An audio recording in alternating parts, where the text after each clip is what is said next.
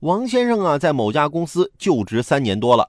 今年七月份，他打算辞职，但领导要求他要先删除其他同事的微信，才同意他辞职。王先生称啊，当时为了尽快辞职，就删除了微信。但事发后发现，公司并没有这个要求，自己的隐私权被侵犯了。对此，领导回应：删除微信是出于对团队保护的需要，且并不强制。不在你这儿干了，就不能跟你这儿的员工做朋友了。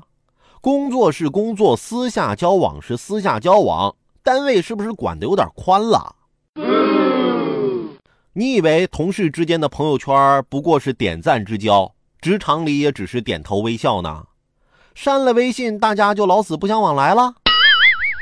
前两天我同事还给我过了一个难忘的生日呢。我一进办公室，一堆同事啊唱着生日歌就过来了。来来来，把蜡烛吹了，快许个愿。许完了，你许的什么愿呢？啊，我的愿望啊很简单，明年生日蜡烛的下边能不能放个蛋糕呢？